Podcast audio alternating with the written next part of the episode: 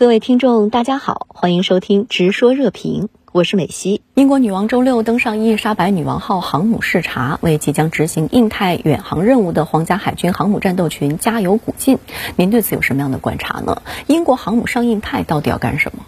是的，美西，九十五岁高龄的英国女王伊丽莎白二世身着一身红色羊绒大衣，乘坐直升机降落在伊丽莎白女王号的飞行甲板上。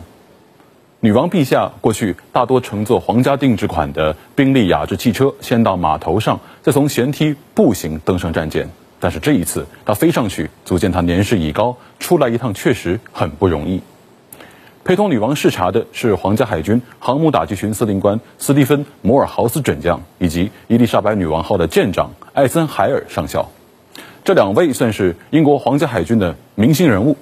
去年三月，他们俩获邀参加白金汉宫的一场座谈会，当面向女王汇报印太远航任务的准备情况。女王此访想必也是在去年那个时候就已经敲定了。在女王接见的人群中，我看到了一位身着军绿色礼服的美国海军陆战队上校。为什么会在英国的航母上看到美军的身影呢？这要从这一次这个印太远航任务说起了。伊丽莎白女王号的按照设计啊，它可以搭载这个二十四架 F 三五 B 隐身战机，但是截至去年年底，英国军方总共只接到了二十一架，这还是空军与海军加在一起的数量。航母第一次出远门就空着肚子，那不成了笑话吗？不要紧，找美国老表弟借一点，先匀一匀，拍起照片来也好看嘛。美国这个亲戚啊，倒也支持安排，立即安排。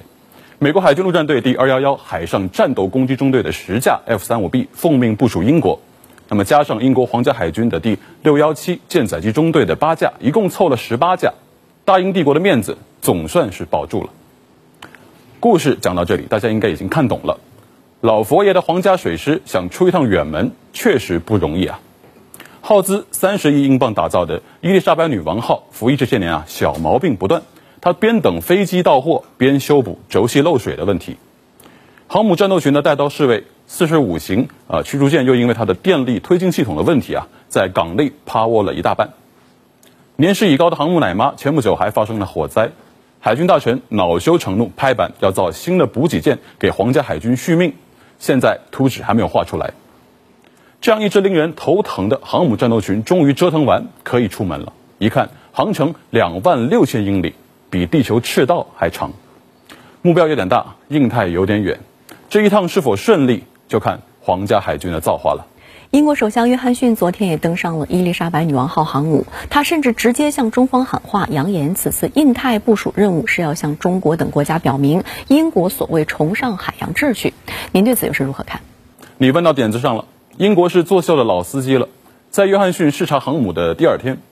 唐宁街十号的媒体账号推送了一条宣传短片，在一分钟的有限时长里啊，约翰逊在伊丽莎白女王号的机库里用简短而有力的演讲宣示这一届英国政府捍卫领土的决心。英国上一次派出航母敲锣打鼓的来到印太地区啊，要追溯到一九九七年的 Ocean Wave Net Seven 的行动，那次的任务是从香港接回刚刚参加完交接仪式的查尔斯王储以及手捧国旗的末代港督彭定康。可现在已经是二零二一年了，老佛爷家也没有余粮啊。有媒体警觉的嗅到炮舰外交的味道，但我要补充一点，这套依托海权向陆权发起挑战的玩法也是要看对象的。所谓炮舰外交的本质，实际上是工业国对农业国的降维打击，是强者动用武力强迫弱者低头。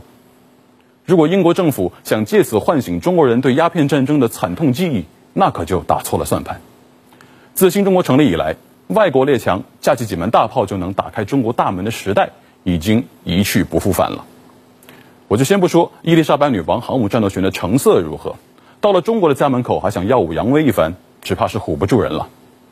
要说区域内的军事实力，中国手里的牌可比英国多多了。